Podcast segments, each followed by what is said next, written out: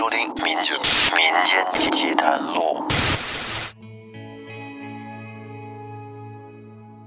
大家好，这里是由复古宇航员电台制作、喜马拉雅独家播出的《民间奇谈录》，我是老岳。这一期是我们老朋友谭博的一个故事。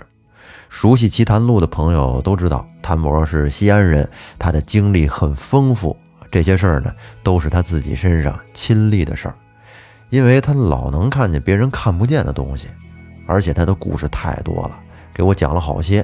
咱慢慢来，陆续的我都说给大家听。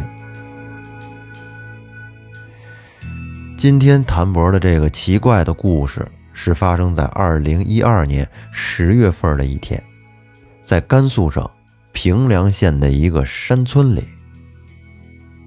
相信大家都有这么一个经历，就是你踏入社会之后。你的第一份工作赚的第一桶金，朋友们当时用这笔钱做了什么？还记得吗？当时我的第一份工作是在一个小的公司里边做和音频相关的工作，啊，一个月钱很少，都不能算第一桶金，顶多算得上是第一碗金，啊，很少。嗯，当我们发了第一个月的工资之后，大概是两千多块钱吧。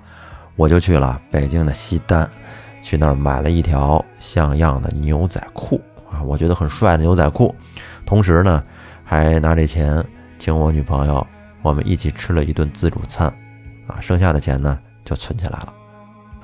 可能这笔钱对那些家里有矿、条件比较好的朋友来说，可能印象不那么深刻，但是对于那些家里条件一般，或者说是不太好，却有着远大抱负。坚信自己信仰的朋友来说，那是意义非凡的。那下面谭博就出场了，我会用第一人称来为大家讲述这个故事。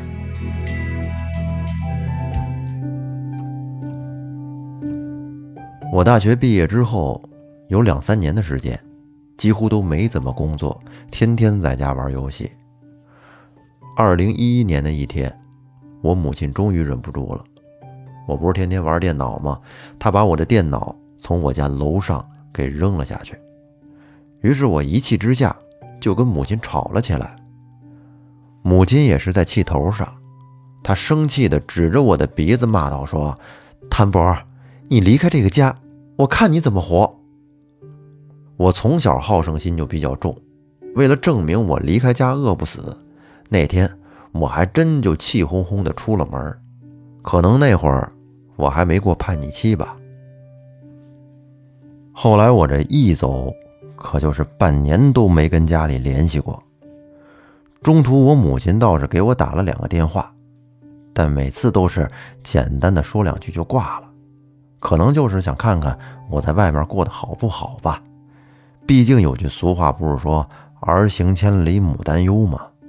嗨，说句题外话，这孩子呀，真不让人省心。等你当了父母，你就知道了。要是自己的孩子跟自己较劲，一走走半年，那当父母的心里什么滋味啊？后来，同年的十二月二十四号，圣诞节那天，我的贸易公司成立了。当时主要是做进口红酒这一块儿。那会儿，整个西安的红酒市场还处于一片空白，而我也就是赶上了这么个好的时候，赚了点钱。到了第二年。我母亲过生日，我就用我赚的第一笔钱，给我母亲买了一个一百六十八克的金镯子。到现在我还清晰的记得我母亲当时那种按耐不住的喜悦。当然，这会儿我和我母亲之前的那些小矛盾早已经冰释前嫌，当然还剩了一些钱。于是我母亲就给了我一个很好的建议，让我用这些钱去帮助一些。真正需要帮助的人，同时呢，教育我要懂得感恩。后来，我通过当时的一个特别火的社交软件叫陌陌，哈，加入了一个做公益的群，并且呢，结识了一些志同道合的朋友。群主经常会组织一些人带着吃的、穿的、用的，到一些偏远的贫困地区，帮助一些真正需要帮助的人。有一天晚上，我刚下班，经过一天的工作，我拖着疲惫的身体躺在床上玩手机，忽然就看到群主在群里发消息，说现在这天慢慢转凉了，后天早上要去甘肃平凉，有五十一户人家需要我们的爱心帮助，去的朋友可以在群里报名，把要捐助的物资都附带上以及数量。于是我报了名之后，便不知不觉地睡着了。第二天，我把接下来两天的工作分别都做了安排，并且准备了一些需要捐赠的物资。第三天的早上，我带着那些捐赠的物资到了指定的地点集合，我们一起去了甘肃平凉。由于当时大家带的物资比预计的要多很多，所以临时又增加了两辆车。我们把物资搬上车之后。我坐着刘姐的车，就向着甘肃平凉进发了。由于从西安到甘肃平凉得三百多公里，我在车上不知不觉的睡着了。这一睡，我就做了一个奇怪的梦。梦里的场景是在我小的时候，我已经去世的父亲带着我去公园玩，突然。我父亲不知从哪儿领了一个小朋友，让我把他叫叔叔。我在梦里就莫名其妙地看着我父亲和这个小孩儿，但是这个小孩儿在梦里始终低着头，我也看不清他的相貌。也不知睡了多久，我从这个莫名其妙的梦中醒了过来。刘姐看了我一眼，笑了笑说：“睡醒了，这会儿就别睡了，这山里凉。”不然一会儿下车容易感冒。我揉了揉眼睛，朝车窗外看去，只见这会儿已经行驶在山路上了。这路面坑坑洼洼的，车开得比较慢。只见路两边也看不到有人的痕迹，很荒凉。我随口就说了一句：“哎呦，这地方可真够偏的。”不一会儿，我们来到了一个小山村里。只见荒凉的街道上，透露出了一点点诡异，给我的感觉就像那种恐怖电影里的荒村的场景差不多。那儿的房子都是老一辈的那种土墙，用土块砌成的，感觉破破烂烂的，而且房子上杂草丛生，特别荒凉。那村子里的路都是那种土路，坑坑洼洼的，感觉一下雨都下不去脚的那种。反正这个村子的条件是非常的艰苦。然后我们按照群主的分配，依次拜访了山村里的贫困户，并且送去了物资，同时呢，也帮助那些家里缺乏劳动力的孤寡老人干干家务活什么的。在下午四点多的时候，我们来到了一家需要帮助的贫困户，我上前敲门，敲了一会儿，门开了。给我开门的是一个十岁左右的小男孩。我抱着一床被子蹲下来，笑着问这个小男孩说：“你叫什么名字呀？我带着这些哥哥姐姐来给你们家送些日常用的东西。哎，你想不想吃糖啊？哥哥衣服口袋里有。”我这话还没说完呢，这小男孩就“咣”的一声把门重重的给关上了。我透过门缝。就看见这个小男孩急匆匆地向屋里跑进去了。我当时一脸懵逼地转过头来看着刘姐他们，问道：“说，我是不是把娃给吓着了？这可咋办呀？”刘姐笑了笑说：“没事儿，一会儿叫村长来帮忙。我们先去下一家吧。”等我们一一拜访完这个村子的贫困户之后，就去找了村长。我想问问他关于那个小男孩的事儿。然后从村长口里得知，下午我去敲门的那户人家，就剩一个小男孩了。村长说：“哎，这娃娃也可怜，他父母出去打工回来的时候，坐着大巴车翻沟里了，人都死了。后来就由他奶奶独自一个人照顾这娃娃。再后来，他奶奶三年前也死了，这娃娃一下子就没有亲人了。他们家。”也没有什么亲戚，平时就靠着村子里的邻居，偶尔给这娃一口饭吃。听完村长的话，刘姐先忍不住了，她的眼泪不受控制的就从眼眶里流了出来，然后转身走出了房门。然后海哥给我使了个眼色，意思是他出去看看。于是我点头，继续跟村长了解村子里的贫困户的情况。过了有个大概十分钟左右，突然我就听到刘姐的大叫声。我和村长还有几个村民赶紧冲了出去，看看到底发生了什么情况。这时就见刘姐和海哥冲着我们这边就跑了过来，跑到我们跟前儿呼哧呼哧地喘着粗气。听到海哥边喘气边说：“鬼，鬼，有鬼！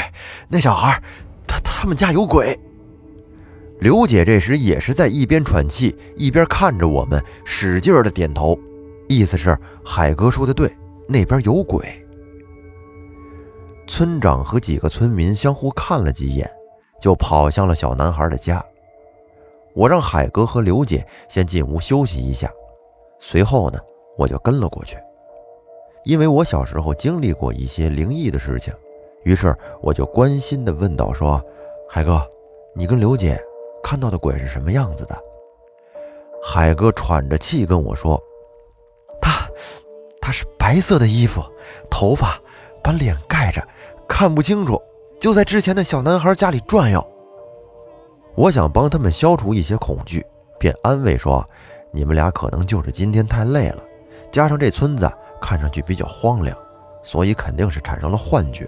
你们跟着先歇会儿，我看看去。”说完之后，没等他俩回话呢，我就一路小跑的来到了小男孩的家门口。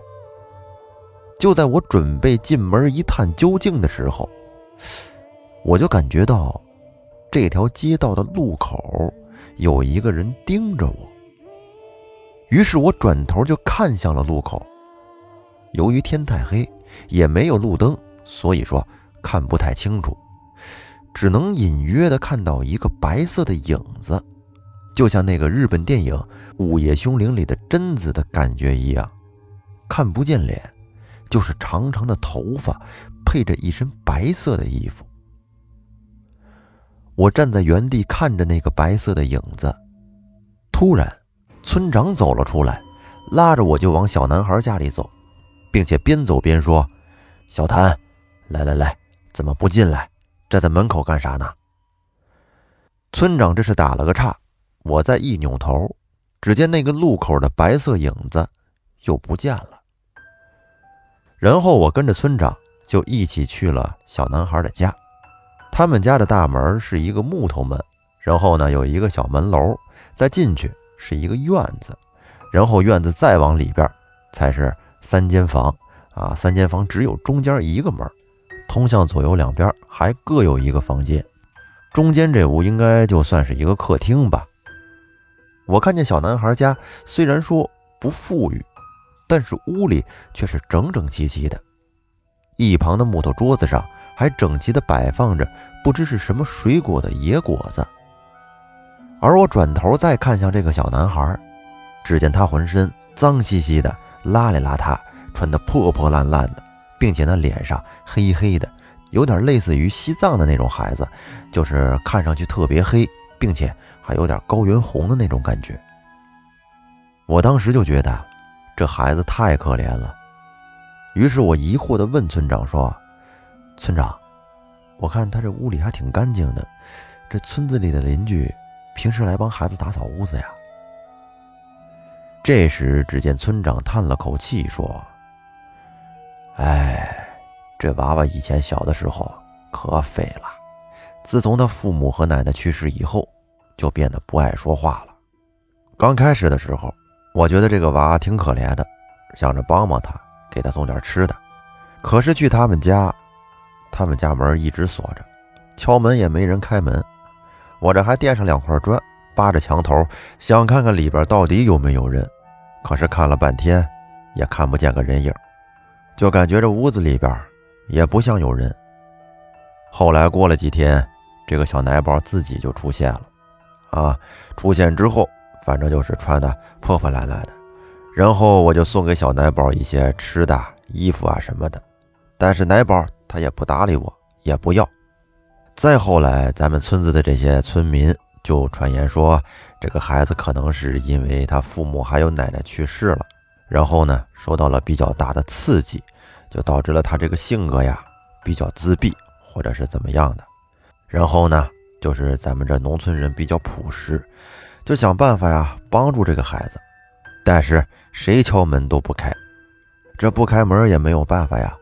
人们就经常用一些网兜啊装一些馒头，或者是用个盆儿盛点什么饭菜，天凉了也给他送点衣服什么的，给他放到家门口。你想想，这门也就偶尔的能开那么一次，更别说进屋去打扫屋子了。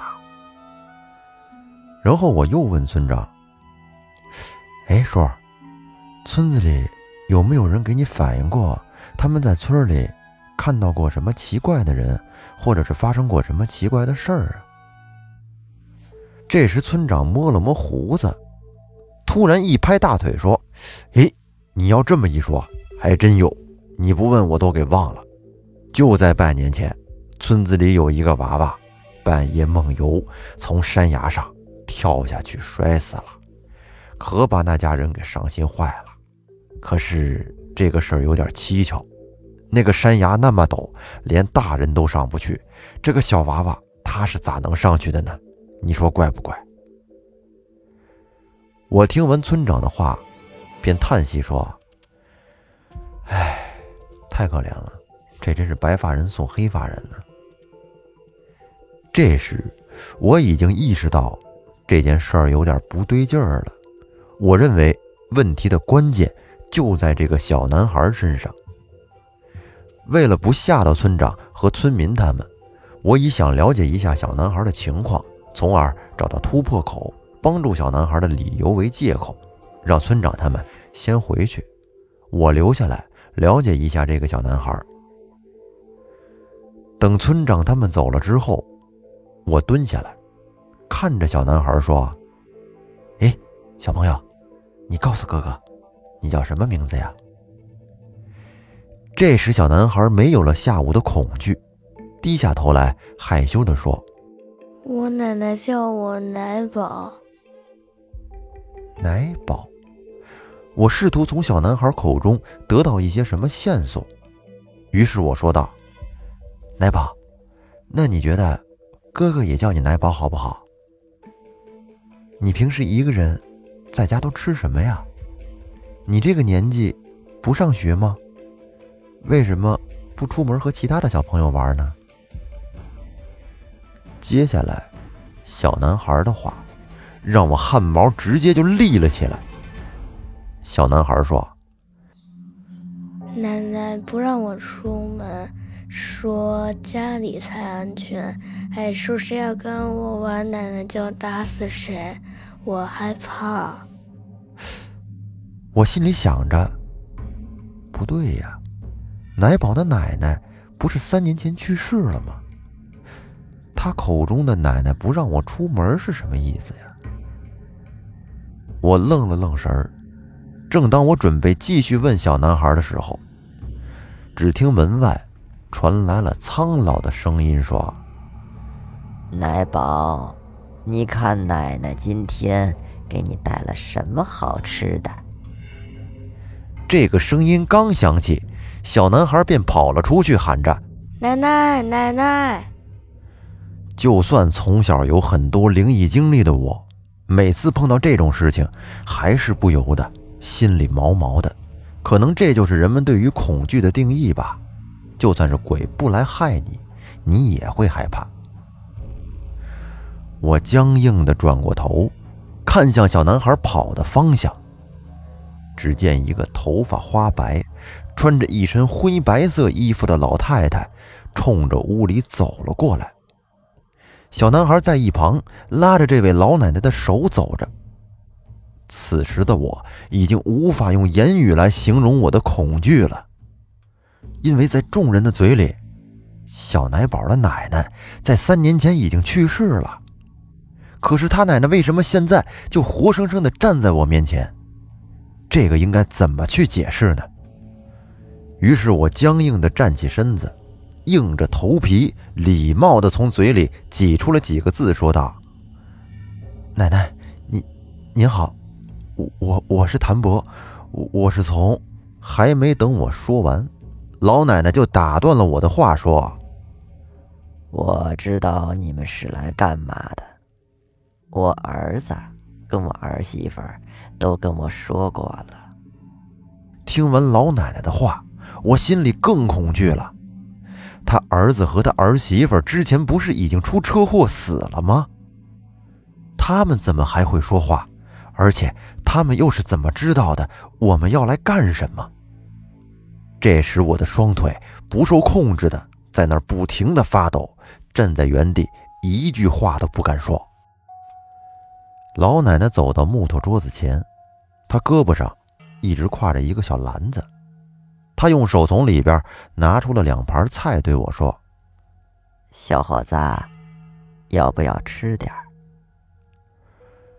这时，我鼓起勇气，认真的打量了老奶奶一番之后，松了一口气，因为我感觉到这个老奶奶和普通人是一样的，只是略显得有些消瘦，和我以前接触过的一些灵体还是有着明显的区别，因为我之前碰到的那些东西。它是若隐若现的，并不是一个实体，但是这个老奶奶，她就是一个活生生的人站在我面前，这让我感到特别的茫然。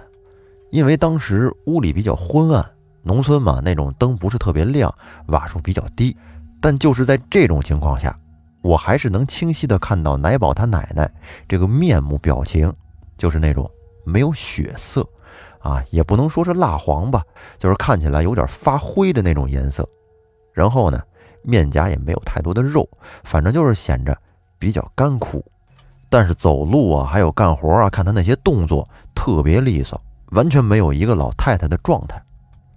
然后我对这位老奶奶说：“啊，谢谢奶奶，我我就不吃了，一会儿我回村长家和我朋友们一起吃。”这会儿我在说话的同时。就缓慢地从兜里拿出了春花奶奶给我的三角宝塔，攥在了手里。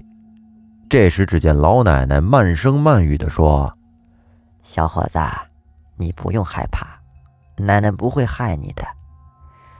你听完村长的话，又看到我这个老婆子有这种反应，属于正常。”我心想着，反正也不会有什么危险，算了，我也不用自己吓唬自己了。于是便迅速的调整心态，故作镇定的说：“老奶奶，其实我看您也不像鬼魂，不过村长说的那些，都是骗我的吗？”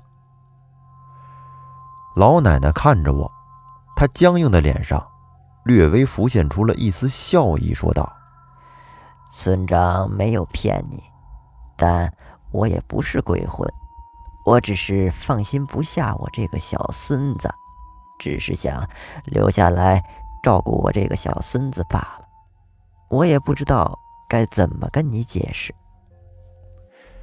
这时我心里第一反应，难道是僵尸？可是僵尸不应该都是蹦着走的吗？两个胳膊伸得直直的，而且身体也不能弯曲啊。看老奶奶这能走能坐的状态，明显不符合僵尸的特征。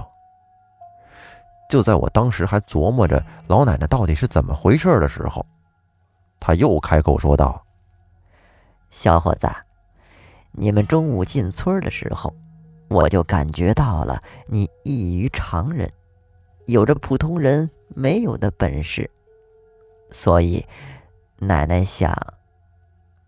哎，算了算了。”奶奶的话说了一半，又欲言又止。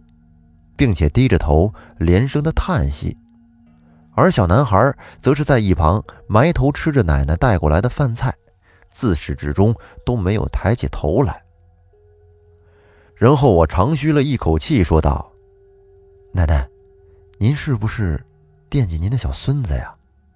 我明白您心里的想法，但是我个人的能力确实也有限，恐怕这事儿还得靠村子里的邻居们多帮忙。”要不然，我回去想想办法。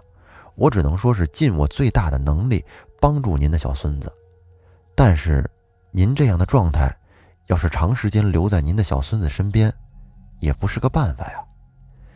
您看。”这时，只见老奶奶瞬间站起了身子，缓慢地向我走了过来。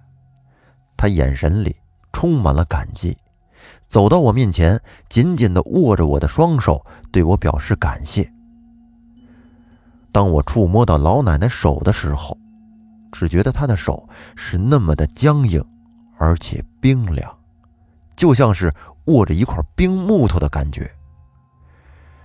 此时。我内心的恐惧也慢慢的消除了，跟老奶奶和小奶宝道了别，我就出了他们家的家门。然后呢，我来到了村长家，刘姐煮了一锅挂面，给我盛了一碗，端上来问我怎么样了。我说这小男孩挺可怜的，因为亲人都早早的离他而去了，可能受了点刺激吧。你俩刚才看见的鬼，其实是这小孩的恶作剧。我是故意这么说的，因为只有这么说，刘姐和海哥才真正的松了一口气。我吃完了面，跟大家商量该怎么样去帮助小男孩。最终呢，还是决定由村长抚养小男孩，成为小奶宝的监护人，而我们会时不时的给予一些支持。村长听完之后表示同意，然后我们经历了这一天的劳动。也都累了，便在村长的安排下早早的休息了。第二天一大早，我就来到了小男孩家里敲门，本来想着把我们商量的决定告诉奶奶和小奶宝。可是小男孩打开门之后，上来直接抱着我的大腿，便哇哇的哭了起来。这一哭可不要紧，附近的村民不一会儿全都出来了。以为我欺负小奶宝呢，纷纷上来就对我指手画脚的，差点就动手了。这时，村长跑了过来，问是怎么回事。只见小男孩哭着喊着说：“奶奶死了，奶奶死了。”众人听完都很淡定，不以为然。他们觉得小奶宝的奶奶在三年前不是早死了吗？这有什么可奇怪的呀？甚至有的村民还说。没事了，没事了，村长会处理的，大家都散了吧。然后村长抱起小奶宝，走在我前面进了屋子，我跟在后边。只见村长进了屋子之后，站在了那儿，浑身哆嗦了一下。我走上前一看，竟然发现小奶宝的奶奶躺在床上，一动都不动。村长看着我。露出了惊恐的表情。我说：“叔，没事没事别害怕，大伙帮忙把后事处理一下就没事了。咱们昨天说的小奶宝的事儿，可就这么说定了啊。”这时，村长颤抖地说：“这这老姐姐三年前就死了，她的丧事都是村里人给操办的，这这是怎么回事啊？”我为了缓和气氛。半开玩笑地说：“叔，您真别害怕，奶奶可能是放心不下她这小孙子吧。”我说完之后，就进屋查看了一下老奶奶的尸体，发现浑身的肌肉都已经萎缩了，没有了昨天晚上的那种恐怖的感觉。这时，我也松了一口气。